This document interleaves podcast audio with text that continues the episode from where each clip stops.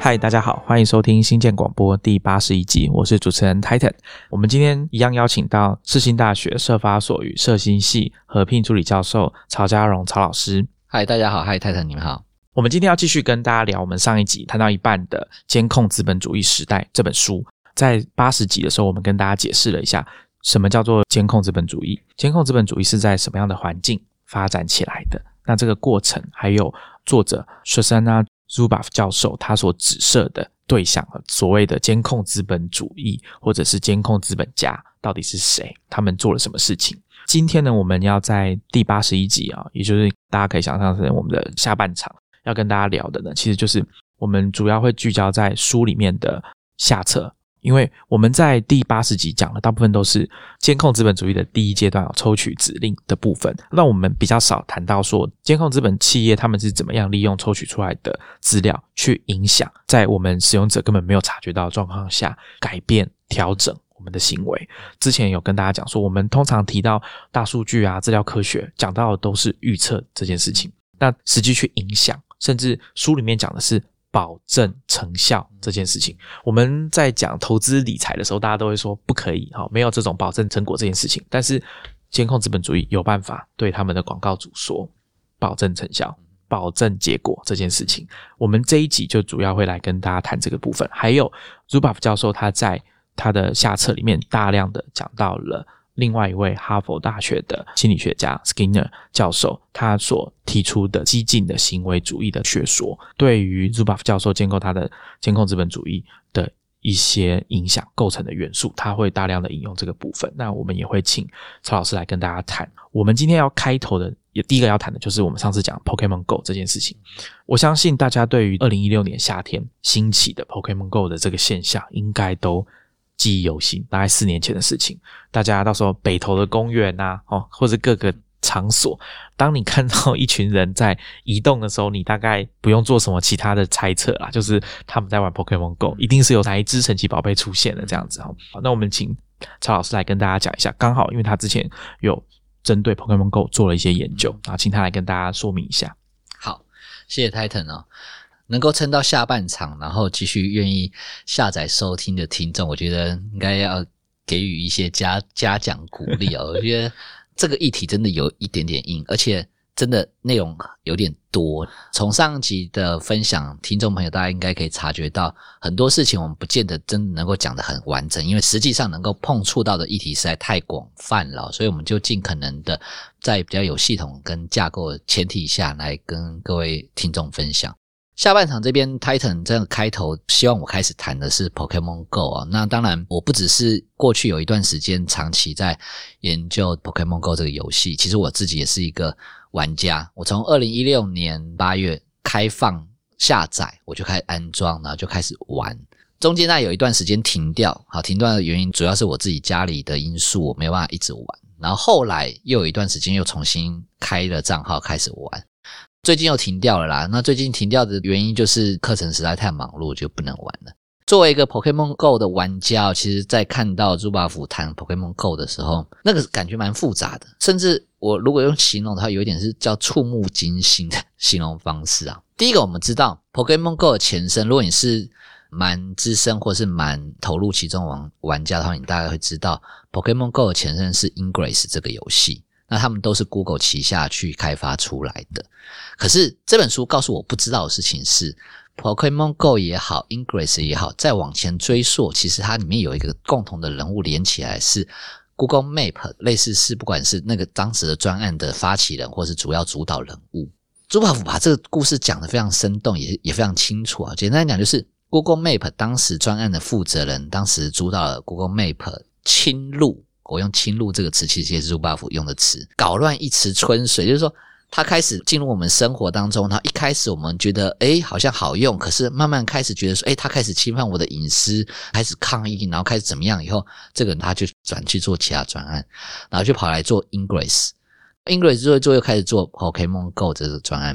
那所以你会发现，不管是从 Google Map 到 Ingress 到 Pokemon Go，都是 Google 一系列的专案。里面的一个进程，那这三个东西有一个共同特点，什么共同特点？就是 Google 把行为剩余的抽取从所谓虚拟的世界开始转换到真实的日常生活当中。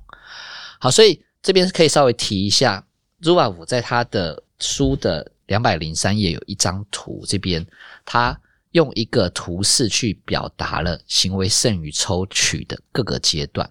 那如果你有买书的听众朋友，你可以稍微看一下。那如果没有买书没关系，我稍微描述一下。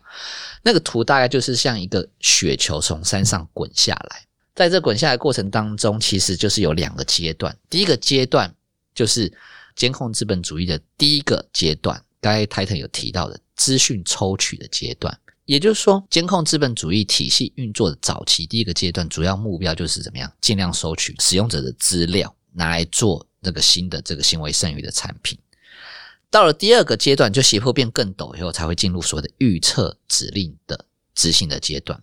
也就是不仅仅是收集你的资料，然后让你使用体验更好，而是开始预测你可能应该会怎么做，以及导引你去做他想要你去做的方向。所以，朱法夫说，这个整个。监控资本主义的经济的模式有几个层次，最核心的地方就是这个球雪球最核心的地方是所谓的规模经济。规模经济指的是什么？你的球越滚越大越好，资料越抽越多越好，这样子我才能更精准的掌握这个使用者到底是有什么样的特征，然后丢给他他要的东西。再后面是所谓的范围经济，就是第二层是范围经济，而第三层是行动经济。范围经济指的是我今天抽取的资料面向上要越来越广泛，比如说范围上要更广。这范围上更广，就包含了从本来只注重在虚拟世界、社群媒体呀、购物网站啊的资料收集，现在呢开始要往真实生活当中去移动。所以我在上一集有提一个例子，例如说你早上出门的那一刻开始，其实你的资料就开始在被收集。这都是真实世界的活动。你查公车，你叫 Uber，你叫外送。我前一次来那一集在谈那个外送 Uber Eat，这些东西都是你在真实生活当中做的事情，而这些东西也可以被当成资料被收集起来。所以，范围经济其实意味着我们的监控资本主义企业的运作，它在资料收集上开始把资料。更往外扩散到各种类型资料，包括真实生活世界当中资料。最后叫行动经济，行动经济指的是什么？指的是我不仅仅抽取你的资料，我还透过导引你、促使你去做某些行动，来达到经济收益的效果。好，这就会拉回到我们的 Pokemon Go 这个游戏上面哦。Ingress 或者是 Pokemon Go 第一层次，它都提供了范围经济的资料的收集。什么意思？就是简单讲，当你在玩游戏的过程，其实说穿你是在不断的在帮 Google 收集日常生活周遭的各种资讯。你到哪里玩？这个地方新的地图的扩增，这个地方你停留多久？这个地方有多少人聚集？这个地方你去那边然后做了什么事情等等之类的。第二个层次是行动经济。朱宝福在里面书里面说的其实很生动啊，他说。在行动经济的领域里面，它其实指的是我们在 Pokemon Go 的游戏设计机制上。我记得他好像应该就是访问了 Pokemon Go 的那个主导的，或者说 Ingress 一一路以来主导的成员。他说，我们其实确实是有意识的，未来要把这种 Pokemon Go 游戏跟日常的店家的经济消费结合起来。什么意思？白话文就是，我今天 Pokemon Go 变成是很多的游戏玩家参与以后。那大家如果玩 Pokemon Go，你会知道 Pokemon Go 有几个重要的地点，比如说转那个补给站，啊，转球的补给站，还有道馆，就打五星头目、四星头目的那个道馆。那这些东西，如果我可以跟店家合作，那是不是就促成了消费者往这些店家移动的机会？所以在日本。在美国，其实都有相关的案例。比如说日本，我记得应该是他跟某个超商合作，所以超商设置补给站的一个重要地点，然后他就可以因为为了要去转那个球，然后就跑进那补给站。那早期的话，其实比较简单的模式是什么？比较简单的模式是商家直接去买那个花洒器，就是撒樱花的那个器，然后然后放在店里，然后常在撒樱花。在二零一六一七年的时候，大概。几乎每天你在地图上有看到撒樱花的，几乎都是店家。为什么？因为要吸引消费者过去。所以不管是撒樱花，不管是把补给站道馆设置在店家里面，吸引消费者过去，吸引玩家过去，这其实都是朱法武说的 Pokemon Go 所导引出来的一种行动经济的效应。那这个都是朱法武说的，在监控资本主义体制运作过程当中的最后一个阶段，就行为的导引模式。我们在这个过程当中，我们会不会觉得我们被骗，或是被引诱或吸引？不会，你会觉得很自然而然嘛，对不对？啊，我就是到这边来，诶，刚好这边有卖饮料，我们就买一下。诶，刚好走到这边打怪，肚子饿了，我们就吃一下。然后这些都是朱老夫提到的，在 Pokemon Go 里面我们可以看到这样的一个场景。那所以其实往外延伸去想啊，这些游戏其实造成的效应，它不是单纯是资料收集，它其实是在改变我们生活的行动。说到改变生活行动，相信像我这样的一个 Pokemon Go 玩家一定会更清楚嘛。就是本来我们上班就很简单啊，这条路直直走就到公司。可是自从有了 Pokemon Go 以后，上班我们每天早上是提早半小时、一小时出门，然后出门的时候第一件事情是打开游戏软体嘛，然后打开 Pokemon Go 以后就看到，诶，虽然在我上班的路线之外五百公尺或一公里。有一个道馆在二十分钟要开单，要不要去？当然去啊！二十分钟我去打完再回公司上班绝对来得及，所以我的路线就改变。所以，我们日常生活不断的在这样子一个行为导演模式中改变，看起来有没有问题？无害啊，无伤大雅，而且搞不好还很健康。为什么？每天早起半小时，诶不健康吗？很健康。以前是闹钟响了，我还要拖半小时才出门上班。我现在每天早起，对不对？而且他，我记得当时有一个孵蛋的机制嘛，就是你要走路，而且你只能走路，你不能坐车，坐车没有用，对，你要走路，对，用那个速度去移动，那你的蛋可能就可以孵出意料之外的神奇宝贝出来。那刚刚老师讲，呃，我我这边补充一下好了，刚刚曹老师讲的那一位关键的人物啊，其实就是 John Hank，他其实是 Google 收购进来的一家公司叫 Keyhole 这家公司，那是作为 Google Earth 骨干。的一家新创公司，它的软体这个部分的故事，我们在五十七集的时候，我跟 Matt 有跟大家聊，在当时在讲 Google 地图革命的那本书的时候，我们有跟大家交代说，John Hank 他的创业的过程，Keyhole 这家公司后来是怎么被 Google 收购，跟其他的团队一起联合起来，打造出 Google Earth 还有 Google Maps 这样子的产品。刚刚老师讲的这件事情，其实从虚拟世界跨到实体世界，就是从我们讲 Google 街景车，还有当 Google 决定要自己开始画地图的时候，这件事情就开始了，算是 Google 第一次把它的对于资讯的收集、整理跟组织，把它触角延伸到现实世界上。这件事情，我想。时至今日，这个效果大家感受应该很强烈。包括老师刚刚讲的，说，哎，我在导航的时候，我多少时间会到？如果现在这一小段我开快一点，会不会可以早一点到？我都比较确定。那另外，我相信大家最近如果还继续在用 Google Maps 的话，你如果是搭捷运、搭公车的人，他也会问你现在的这班公车位置多不多、挤不挤？现在已经可以做到，他知道你在搭公车了。我想，这对现实世界的资料的收集又更加的细致、更加细腻一点了。过程当中，像 Google 街景好了，当时也有发生过一些争议，就是 Google 街景车在拍摄的时候，第一个争议是那时候会拍一下人脸。还有车牌、门牌号码等等。后来，Google 因为在大家就是觉得这样不好嘛，就侵犯到了大家的隐私，而且会拍到一些奇奇怪怪的照片。所以后来，Google 就用机器学习，把人脸自动模糊，车牌号码、门牌号码都自动模糊化。另外一个争议是，当时 Google 的街景车在收集的资讯的时候，他们也会意外收集到一些个人的 WiFi 的资讯、住家的 WiFi 资讯，没有经过加密的资料也被收集了。可是这件事情其实它隐含的就是。啊，有资讯收集，为什么我不收集呢？好的，这个概念。那今天 Google 在重新绘制地图，或者是在发展 Google Maps 或 Google Earth 这样子的产品的过程当中，大家可以发现，它对实体世界的掌控其实是越来越细致了嘛？或者说，它可能是我们现在地球上哦，少数几家公司可以做到这个程度、这个规模的公司。以地图来说，它对我们资料的掌控已经到了说，今天这家店。它几点几分开？过去的方法，它是用类似 crowdsourcing 啊，就是我们这种群众外包的方式去处理，提供大家开店的方式。但它现在已经可以进一步做到用 AI 合成的语音的机器人，直接打电话去店家问说啊，请问你们的营业时间是几点到几点？这个技术之前 Google 在他们的 Google I/O 大会已经展示过了。过去前几天我看到一个新闻，就是在疫情的期间，其实 Google 已经用过这种方式去针对大概我忘记是几千家、几万家的。中小企业就是有这种店家更新过他们的营业时间，因为受到疫情的影响，很多店家，尤其是像餐厅这样的店家，他们极有可能就会改变他们营业的时间。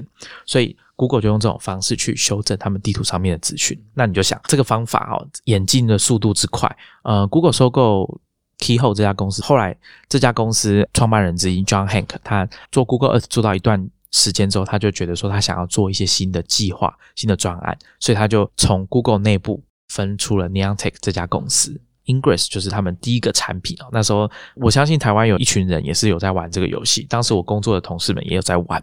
就从 Ingress 开始，大家都还记得嘛？那个变电箱哦，都路边的变电箱就是那个能量塔，然后大家都会聚集到那边去。那后来这个能量塔就过渡到 Pokemon Go，就变成老师讲的补给站。对，当时我想这个社会现象大家都有印象。当时网络上有流传一些影片嘛，就是当哪里有一个稀有怪出现的时候，所有的人群就会快速的往那边移动啊，这是很奇特的现象啊。好，我就补充到这边，因为就是让大家了解一下说这家公司它的过去。然后如果有兴趣的听众，也欢迎去听我们之前的节目，我们会把链接放在 show notes。书里面有提到说，像 Pokemon Go 这样子的行为，哈，其实它的目标就是要让群众自动化监控资本演进的这个过程的阶段啊，生产方式要配合。日渐复杂的这种行为修正的手段，这个行为修正手段，Zuboff 教授在书里面后面就会大量的讲。我刚刚讲的这位，同样是哈佛大学的心理学家 Skinner，他的激进的行为主义的理论。Zuboff 教授呢，他为这种监控资本主义使用的这个技术，他给他又有一个新的名字，叫做机器控制主义。这个等一下曹老师也会再跟大家聊。那他其实就讲说。Pokemon Go 这样子的游戏，它后面引发的效果就是说，今天只要店家你愿意付钱，在你的店里面撒花瓣，玩家们就会自动聚集过来。这就是有一点像我们刚刚前面讲的保证成效的意思，因为这个群众已经被建立起来了，那你就给他们一点诱因，这个人就会聚集过来。那剩下就是看你店家的本事，有没有办法把你的东西卖出去给他们的。Google 已经提供一个方法，帮你把这一群人送到你的店门口。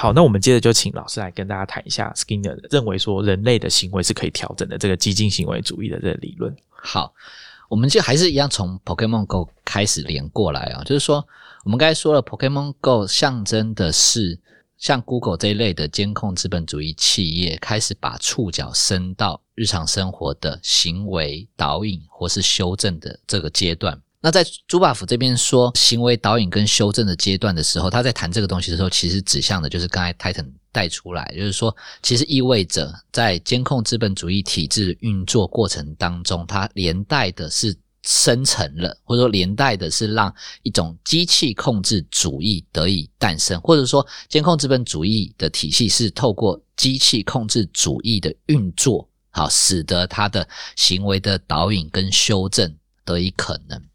那这个机器控制主义是什么？哈，这个机器控制主义在这个朱瓦夫的讨论当中，他会把整个根源指向在二十世纪中叶影响还蛮大的，但是同时也是饱受争议的心理学家 Skinner。Skinner 是哈佛大学的心理学教授啊，他在提出他所谓后来被人称为机器行为主义学说的时候。他的论点的核心大概是这样子，就是说，简单讲，人的行为跟动物的行为有个类似之处，就是它都是刺激反应的结果。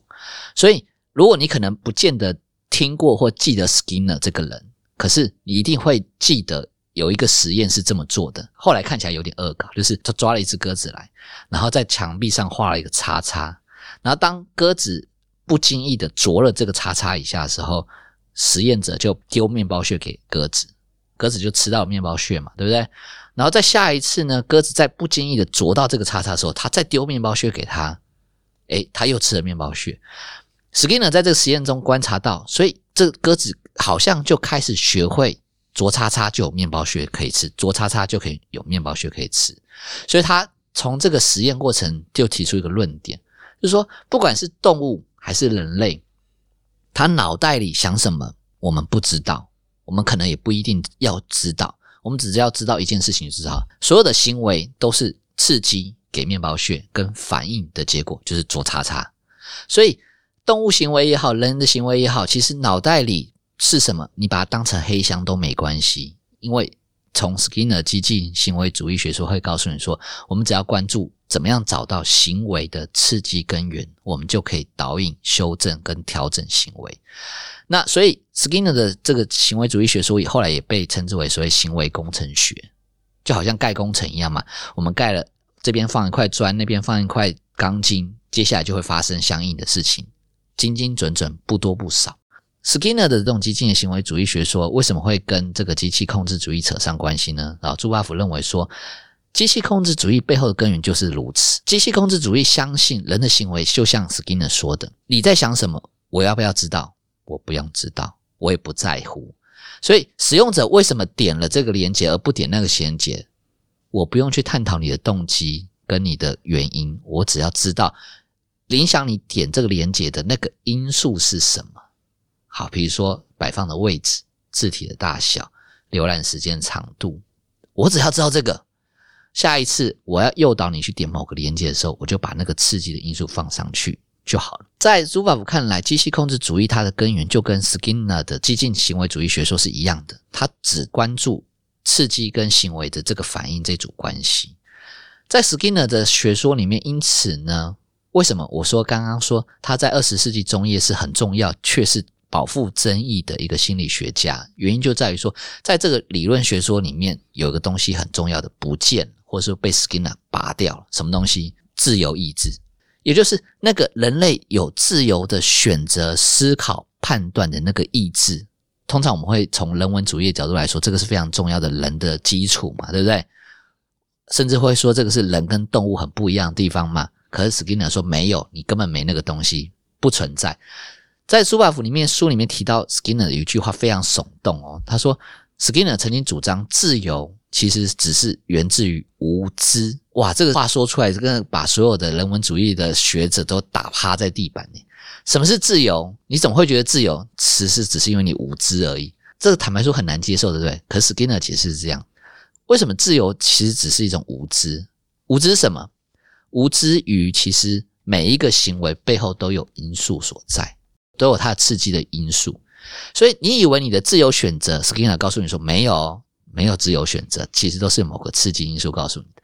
你今天去吃麦当劳的蛋堡，还是吃麦当劳的这个满福堡？你以为你是自由选择，对不对？Skinner 说不是，其实认真的去找，我们都可以找到刺激的因素在哪里。所以 Skinner 认为说，我们今天之所以还有自由意志，其实很说穿就是怎么样，我们的知识不够发达，我们对于人的认识不够全面。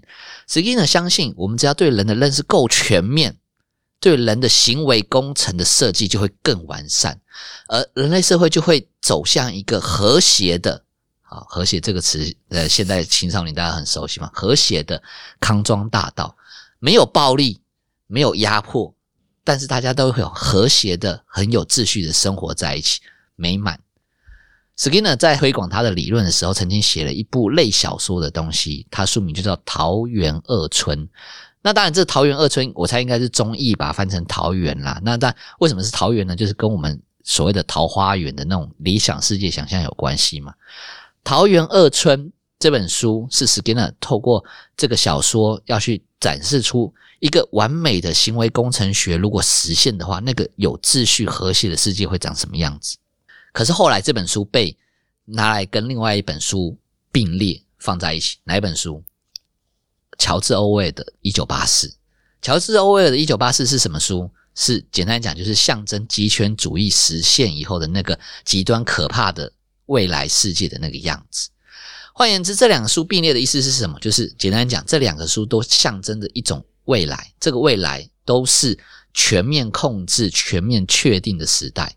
可是这两个未来有一个很重要的差异：乔治·欧威尔的《一九八四》是充满黑暗的、恐怖的。因为极权主义是透过恐怖的权力来控制人心，可是呢，在 Skinner 的桃园二村里面，那个控制的状况是和谐的、安详的、peace 的，然后充满秩序的。在那个状态底下，人心有没有一种恐惧的状态？没有，为什么？因为在 Skinner 的想法里面，行为工程学的施展，不管你心里想什么，他不 care 你到底脑袋里装什么，他没有打算征服你脑袋里想的东西，他只打算导引、修正你的行为。那这当然对比乔治·欧威尔的《一九八四》，是整个完全要去征服你的心智、你的精神、你的灵魂，是很不一样的。所以，苏格夫在书中里面特别把有一章专门在谈这两种完全确定的。控制形式的很大的差别，为什么要这么谈 z o f 就是要说明，机器控制主义带来的是一个看起来很和谐的、看起来很无害的，可是却也是完全控制，也是摧毁了、完全消除了所谓自由状态未来的一种乌托邦的想象。所以拉回来，我们说朱巴甫在《监控资本主义》这本书里面，他谈到机器控制主义，然后带到 Skinner 的行为主义的学说的时候，他其实要暗示或者说明示的一个状态是什么？就是当我们顺着监控资本主义的发展，或者说当我们任由监控资本主义企业继续发展下去，那你就准备进入桃园二村的那个未来。也就是说，你也许就要期待，或者也许。期待吗？可能不太期待。你也许就要开始去想象未来，我们是不是要接受一种生活？什么生活？就是诶，很舒服、很安乐、很祥和、很和谐。可是你还没有自由选择。如果你觉得你是自由的，那只有证明了一件事情：你是无知的的状态。好，其实这个说起来好像很没什么，可是却隐隐约约透露着一股非常。可怕的氛围冒出来了，对不对？好，所以这大概就是朱巴夫透过 Skinner 的行为主义学说，在这本书里面，透过 Skinner 的东西，想要去透露出或是传达出他想要说的一个主张，大概是这样子。刚刚曹老师讲的，不管是乔治·欧威尔的《一九八四》，还是 Skinner 的《桃园二村》啊，其实它象征的那个环境，可能大家听我们节目讲的时候，会觉得蛮可怕的。我一点都不想要这种社会在未来实现。可是，其实 Zuboff 在书里面有引用一些调查，显示其实晚近的美国人，其实你会发现说，大家对于民主的追求已经越来越薄弱了，甚至开始有不少人希望说有强而有力的独裁式的集权式的领导。这件事情，我觉得有一些听众啊，大家观察自己的身边的啊亲朋好友，有一部分的人他就是很向往和谐、稳定、安定、确定的生活。我们有些人会说，他就只是风险趋避者而已。但是，我觉得有一些状况会更象征的，就是说啊，我们不要有这种纷争嘛。他其实已经不想要去讨论这件事情的合理与否、对错与否，他只是希望得到一个结果，就是我希望安定啊，结果是我可以预期的，我的生活是很和谐的。通常这样提出这种说法的人，他对于啊我们讲的所谓的已知权的判断，通常也都是。我没什么好藏的啊，这些东西就拿去交换嘛。我可以交换到免费的好用的商品，为什么不？或者是刚刚啊，老师之前在上一集有提到的，很多千禧世代或者是 Z 世代的小孩啊，他们会觉得说啊，本来我就拿这些东西去交换是很合理的嘛。Zuboff 在书里面有讲到说，If you have nothing to hide，哈，如果你没有什么东西好藏的，You are nothing。你就什么都不是。如果你觉得你没有什么东西需要隐藏的，那你就什么都不是。而这句话跟老师刚刚讲的，你觉得你很自由，那是因为你很无知。啊，其实我觉得冲击力都很强，觉得拿来反驳这种说法，就是说我我没什么好不给人家看的，会轻易的讲出这种话的人，可能比较没有真的很仔细去思考你生活中的所有的面相是怎么样。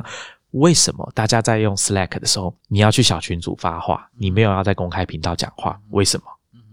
你有一些东西不希望你的主管看到嘛？为什么大家的 Line 群组整个 team 都是一个群组的时候，还要再开第二个群组？那通常那个群组第二个群组不包含主管，不包含你讨厌的同事，为什么？你有什么东西不想给他们看的吗？所以我想这个在大家的生活中可以很容易的去感受到这种感觉，就是你其实并没有想要那种社会，但是在某种状况下。当问卷来问你的时候，你会说没有啊，我想要的就是那种和谐安定的社会。我觉得这个反差是很值得大家去思考一下的。以后你再遇到别人跟你说没什么好藏的啊，好，我都不怕给人家看，我也没有做错事啊什么的。那你也可以去问他说，那请问你在公司的群组，你有事情都直接公开讲吗？还是你会想要去跟比较亲近的同事或朋友讲？那原因是什么？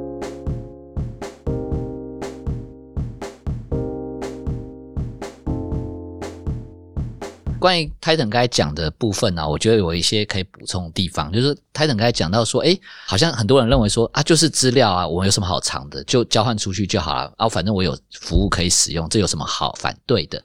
有一部分的人看完朱巴福的书，你可能会有一个观点，会说朱巴福你是不是科技反动者？我们在社会学里面所所谓的卢德主义者，什么是卢德主义者？就是简单讲，就是反对科技发展的一群人，因为今天整个。人类社会的资讯科技就是演进到有这样的一个能力了。那朱巴福，你在这边批评这些能力，你是不是要说，那我们不要这些东西，那你把它取消掉？因为很直观的观点就是说，朱巴福你在批评监控资本主义企业在抽取资讯是不应该的。那所以意思是说，他们不应该做这些事情喽？意思是说，我们要放弃这些科技喽？我会说。这里面延伸出来要讨论，就是说，第一个，朱巴福并不是卢德主义者，哈，也就是说，他并不觉得说科技应该要直接被丢掉、放弃或弃用之类的。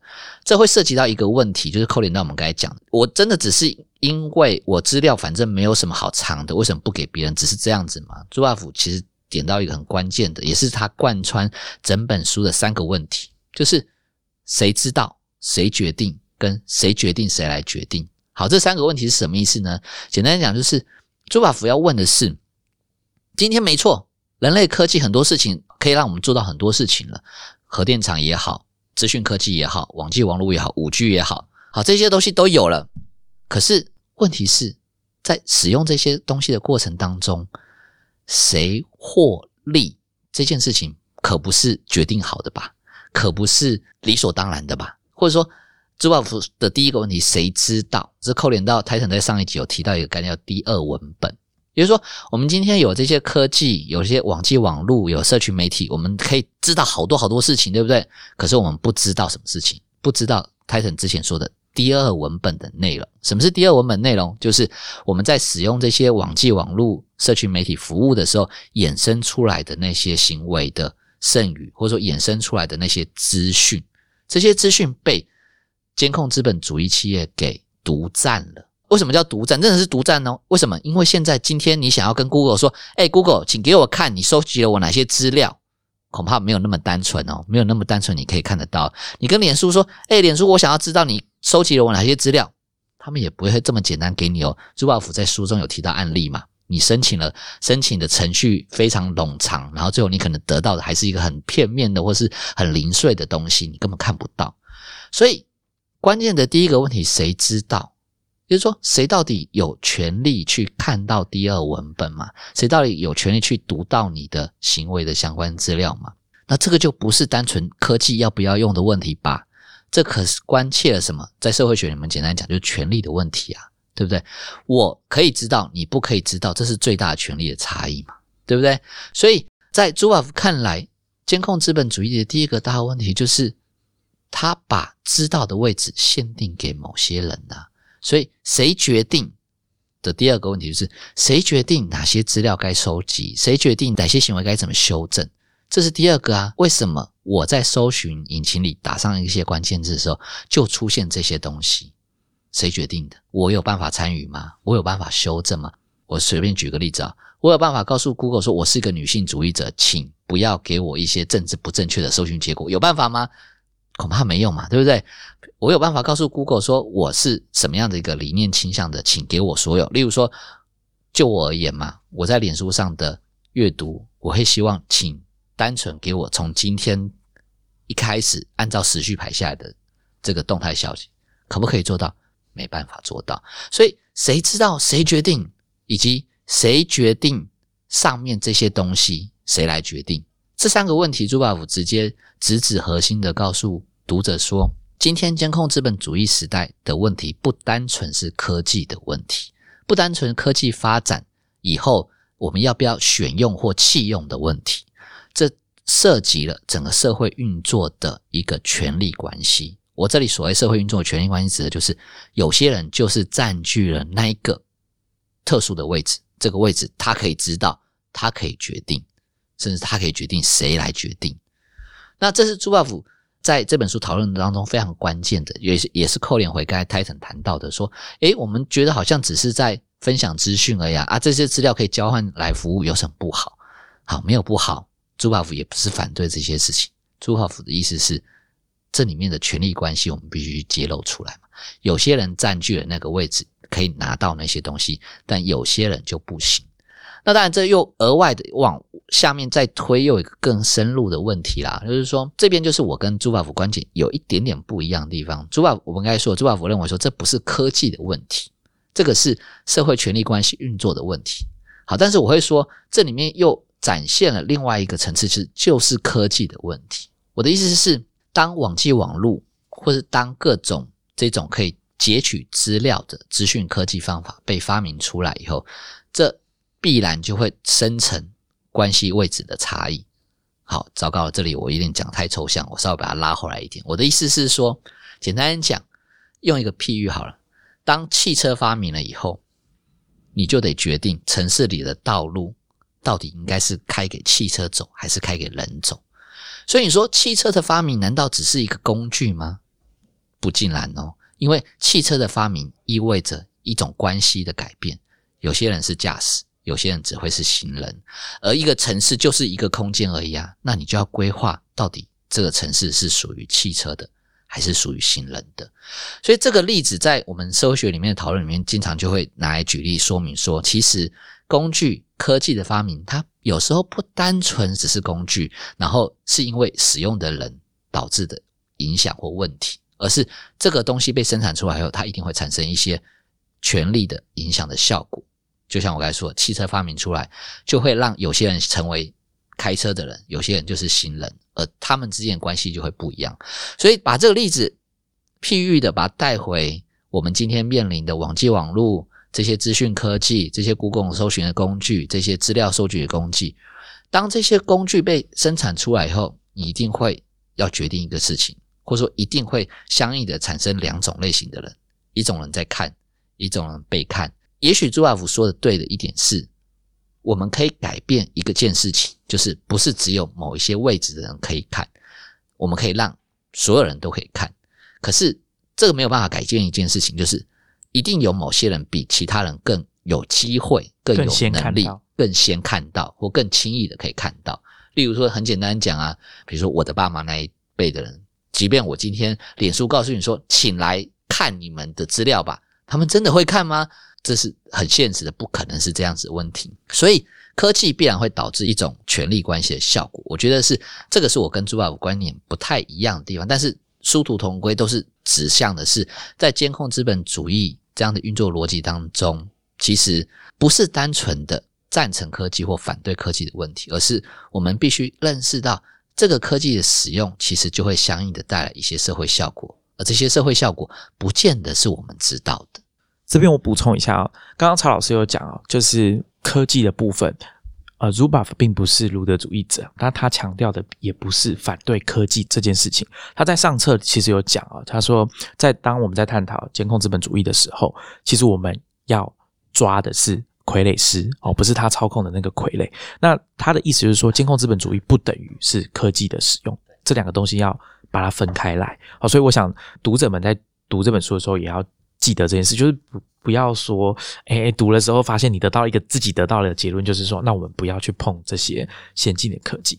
那刚刚老师还有讲到一个，就是呃，所谓这种科技本身就带来的权力的不对等。啊，光是有这个东西，光是有这个科技，有这个技术，它就象征了一点不对等。我这边举一个最近的案例好了，最近大家应该还是有继续在预购口罩嘛，对不对？之前其实有一个刚开始推行，就是用健保卡，或者说可以用手机的 App 健保快一通去预购口罩，然后去 Seven 用 iPhone 或者是全家的那个 Kiosk 去领取你的口罩。好，这个设计其实当初一开始有一个统计啊，就是说真正去使用的大概只有一百多万而已吧。也就是说，有很多人他选择不去使用这个，而去药局排队，他必须花更多的成本、更多的心力，那甚至可能在呃疫情刚开始的时候，天气比较冷的时候，在外面冒着也有可能会害自己感冒的这个风险去领口罩。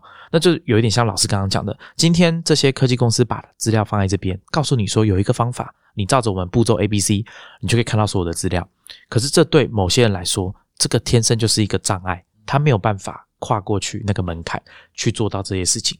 即便表面上看起来这件事情已经公开透明了，还是有人没有办法，而且可能数量比例是很高的人没有办法做到这件事。那我就是用口罩这个做一个比喻，即便今天有一个很方便、快速的方法，可以让大家比较快取得在疫情的状况下我们认为很重要的资源——口罩，还是有非常多的人，他们因为种种的原因没有办法去使用这种比较便利的手段。取得口罩，那我觉得这有一点像老师刚刚讲的，这个技术存在本身，它就是造成的落差。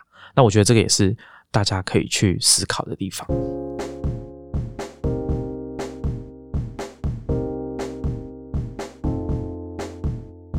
讲了那么多，我们上一次在七十二集啊，在跟大家谈说这个外送服务造成的社会加速现象的时候，我们有请曹老师给大家一些建议哈。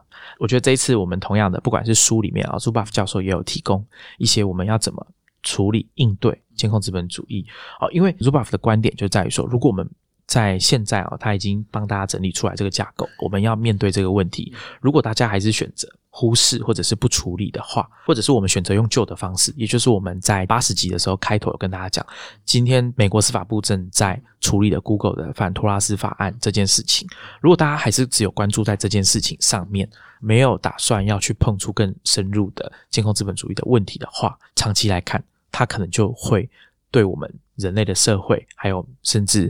除了个体的自主，然后社会的运作，甚至到民主制度的崩坏，都是有可能发生的。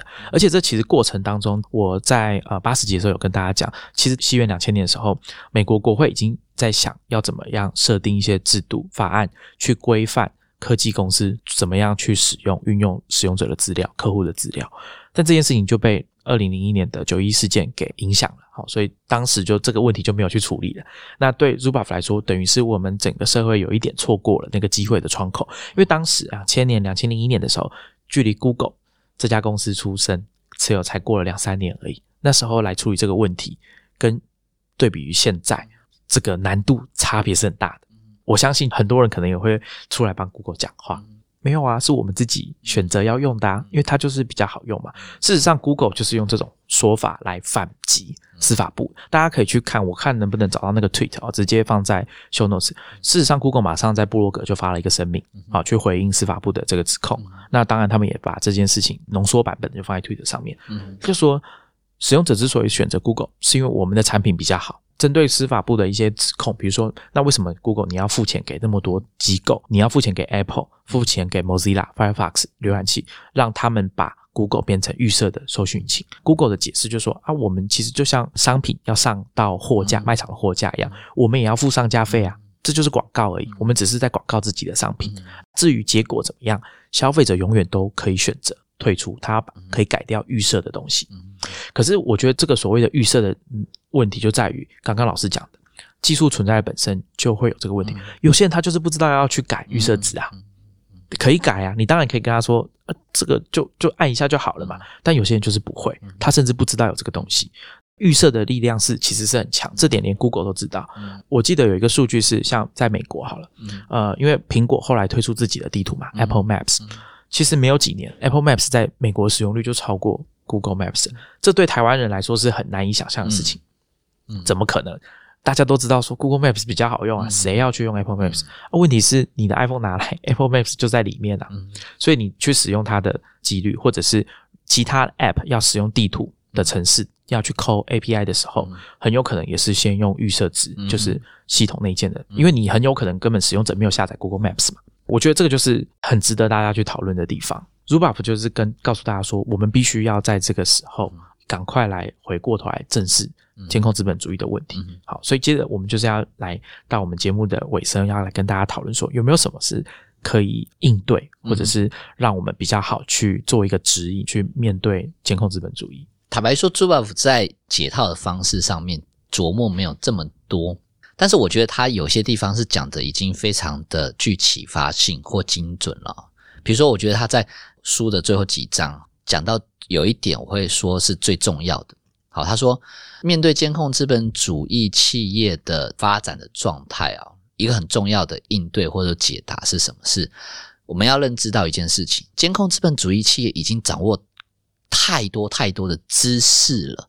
而当你掌握这么多这么多知识以后，你不应该有这么大的自由。这个自由指的就是包括 Google 这一类的科技企业，向来引以自豪的说，我们的自律比法律。更严谨，但事实上根本不是如此。所以朱瓦夫意思是说，简单讲，他在这一段话里面其实暗示就是说，其实我们必须管制它。所以第一个解方其实就是政府必须站出来啦，就是说简单讲，你得对平台进行管控。已经有那么多知识，这么大量知识，这些知识都可以转换成利润的这些企业主，你不应该有再让他有这么大的自由或所谓自律的空间去做任何他想做的事情，你必须管制他。这个是第一层次，第二层次是，所以这管制是什么？比如说有一个他有提到另外一个重点是什么？是跟欧洲的 GDPR 有关的嘛？就是简单讲，就是个人资料的保护也好，或者是让使用者能够自己取得。自己决定可以被看到的程度的这个部分，所以朱法夫第二个暗示的一个问题，或者说一个解答的方向，就是如果今天监控资本主义企业形成的问题的根源在于我们之前说到的第一文本跟第二文本的区隔，然后只有监控资本主义企业可以看到第二文本。如果问题是这个啊，朱法夫把这个现象称之为社会学习的分化。那当然，这个社会学习的分化，这个翻译上不好理解。其实它白话文指的就是谁可以知道什么的差别。白话文是这样。所以呢，朱法夫认为说，监控资本主义的企业的问题就在于它占据了独特的可以知道的位置。那如果问题是这个，那简单讲，就把这个社会学习的分化的状态把它打破嘛。我的阅读的理解是他，我觉得他是其实蛮赞同像 GDPR 这种法案，去还给使用者知道的权利。以及知道的可能性或知道的能力这个方向，这个大概是我会说，朱巴夫在书的末段认为说，在面对监控资本主义企业的发展的时候，可能的解方是这些。那有没有更细节或更清楚？当然，我觉得他没有讲那么多啦。比如说，法案怎么立，平台要怎么管，我觉得他并没有讲那么清楚。那或者是我们参考先前节目中提到的对应的纪录片《智能社会进退》。两难，他在最后其实也有请这些当时其实蛮矛盾啊，就是当时助长了这个监控资本主义怪兽生成的这些软体工程师，告诉你说怎么办？比如说这里面有一些方法，比如说你不要再用 Google 搜寻引擎，这个我觉得相对非常困难啦。除去此之外，比如说有一些自己我自己个人现在也是在做的事情，比如说不要去点击 Google 推荐给你的任何广告嘛，不要开任何推播通知嘛。不要去点 YouTube 建议你的影片嘛，对不对？好，简单讲就是你要打破那个循环。如果抽象一点讲，就是当你现在知道了这些监控资本主义企业是透过这个资料的循环过程，什么循环过程？简单讲就是你使用一个服务，你的使用的服务的过程当中，你的资料会被送到监控资本主义的这个运作机制当中去提炼成一个新的一个元素，去预测你的行动。你在被他的预测行动影响，然后被导引。你知道这个循环以后，那你就要想办法打破它嘛。例如说，你虽然使用这个服务不得不用，你要用 Google，你要用脸书。坦白说，现在很多人说，那我不要脸书就好啦。其实有时候对很多人来说，这个是太过奢侈的想象了啦。有高度资讯收集需求的人来说，你除非告诉全世界人说，我们都不要用脸书，我们用别的，不然他不可能。平台的力量就在这里。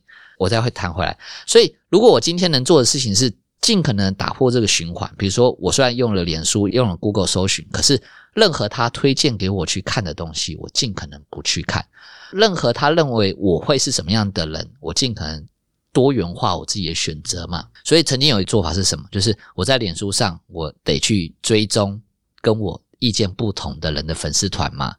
那比如说像我现在这样，好像会自我揭露，对不对？啊，那我们用。不自我揭露的说法就好了。我现在就会去追踪某些人的某些倾向的政治理念倾向的页面嘛。我想要至少让我的脸书上面有各种不同的声音。虽然每次看到的时候就会啊，然后但是还是得 至少我还是看到标题了，我知道啊，这些人在在想这些东西。OK，但是我得让它出来。好，所以这个是在《智能社会进退两难》这一部纪录片里面，你可以看到有一些建议的方式啊。回到我刚才讲的，我该讲一半，说这就是平台很威力很大的地方是什么？就是真的说弃用不用这些平台，其实很难。那也是问题所在。什么问题所在？我回到我们刚才说的，朱宝福认为说，监控资本主义企业必须管制。这点是非常令人认同的。这些平台、这些平台企业啊，就是不管是脸书也好、Google 也好，很大的问题是什么？我过去曾经写过一篇文章，我的譬喻是这样子，就是说这些平台在今天，或至少在即将到来的未来，它俨然已经等同于我们在日常生活当中的基础设施了。大概这样说法不会太超过吗？Google 搜寻，你可以说它还不算网络世界基础设施吗？恐怕不是。脸书社群媒体平台也是吧？如果今天这些平台都已经俨然成为我们如同日常生活当中的基础设施了，那你现在想象一下，你在日常生活的各种基础设施中，哪一个是由一个私人盈利企业独占，而且它有绝对的自由？因为他声称他自律更好，可以做任何他想做的事情，有哪一个？恐怕没有吧。所以，如果这样比喻的来看的话，我们当然应该可以更好理解为什么针对这些平台做管制，应该是要做的事情。那当然，即便这个可能会跟在这些监控资本主义成长过程当中发挥力量的那个所谓新自由主义的理念有冲突。但这实际上是，如果我们想要追求一个不是监控资本主义所投射的那种未来的时候，我们可能必须要去做的事情，可能必须要去做的管制。好，这大概是我会说，呃，在监控资本主义时代里面，朱宝福可能提的解放，然后再加一点，比如说在智能社会监控进退两难这里面所提的一些方法，以及我自己个人的意见，我觉得大概可能的解答会是这些。我觉得刚刚听老师在讲。他说，他的其中一个可能的做法就是他不要去点 Google 推荐的广告、Facebook 推荐的广告。那我觉得这件事情是在某一些科技社群里面有蛮多人在讨论的。比如说，有群人他们其实很在乎广告这件事情，广告泛滥的这件事情。那有的人讨厌的是体验 UX 不好，因为盖板广告，你让我逛网站。不顺手，我我没有反对广告。我们像这样子的人，他不是反对广告，他只是不喜欢那种体验。但另外一种人是真的，他就是希望不要有那些广告，所以他们会开始讨论：哎，我要怎么样运用技术的方法去挡广告？那这改天我们可以再再找专家来跟大家聊啊。但是朱巴夫有讲，他在书里面就说，当你的生活日常生活需要讨论到这种事情的时候，你不觉得很奇怪吗？你居然要去讨论说我要用什么方法、什么技术去把这些广告挡掉？这居然变成某些人在聊天的这个内容，然后他就觉得说这件事情不太正常。这是我自己是觉得这是一个很有趣的议题啦。那另外一点就是，我记得 Zuba 在书的最后面，他有讲，他是以有一点好像是以当年一九八九年啊，这个柏林围墙倒塌的那一天来讲，就是说他觉得首先你要有一个我们一般人哦大众要有这个意识，意识到这件事情。然后你就要发出那个不平之鸣，就是你要跟这些企业，或者是告诉你的代表你的这些民意代表们，跟他们讲说这件事情不可以再继续下去了。那我们之前在跟大家讲科技素养的时候，其实有讨论到说，当你觉得手上的产品不好用的时候，以一个我啦，Titan 觉得有科技素养的人来说，你就应该要告诉开发商，告诉他说你这样做不对，你做了这东西我不喜欢。所有人都去这样做的时候。我们才能确保说，生产这个产品、设计这个产品的人知道有这件事情，然后做出改善。那我想有一些公司哦，有一些状况，比如说大家都知道说某一些产品不好用，你就会告诉那个公司的人，请你会去 App Store 留言呐，你就是说哪里有问题，哪里有 bug，请修正。那大多数正常的公司都会做一些处理。那当然也是有那种刚刚曹老师讲说，我们必须要立法规范的公司，因为他的权力大过我们一般人太多了，所以你必须要用。比市场更有约束力的方式去处理啊，但这个是另外一个议题。呃，很多人可能会觉得说啊，自由市场有什么不好？但是放任自由市场去自律，对自由的啊，对，老实讲，这个科技公司所宣称的自律啊，我觉得这是，请大家不要抱持这个幻想。是，我觉得这样这样讲比较直接。所以关键可能就在于说，一般人有没有意识到这件事情？我们讲觉醒这个词好了，或者是说有没有意识到？那当你意识到之后，你采取的行动是什么？你有没有把它当成？你家前面的路有没有铺好，嗯哼，有没有公车站排到你家，嗯哼，这种事情来看待。嗯我相信后者、哦，大家生活更有感。嗯哼，你可能会觉得说啊，你要跟民意代表讲话的时候，你都会讨论这些事情嘛？那请你把这件事监控资本主义的企业他们的行为跟他们造成的后果，也用这种方式、用这种眼光来看待。我觉得这可能是一个比较有可能的其中一个应对的方式，就是终究我们个人是要采取行动的，嗯。大家要一起采取行动。嗯你要跟大家说有这件事情发生，就像 Zuboff 做的。他帮这个现象命名，嗯然后去研究它的成因，给大家一个框架，有点像是我刚刚讲这种开端。嗯你要先知道你的敌人是谁，嗯他叫什么名字，长什么样子，嗯然后你才有办法去面对他。是。那我想这就是踏出第一步的过程啦。好，那今天呢，我们讲这个东西真的蛮多的，又很又很深。我自己在读这本书的时候，我都觉得我读不太懂，要再重看几次啊。是，所以我想要跟大家讲一下，刚刚老师有讲到那个纪录片啊，《The Social Dilemma》智能社会进退两难这个纪录片。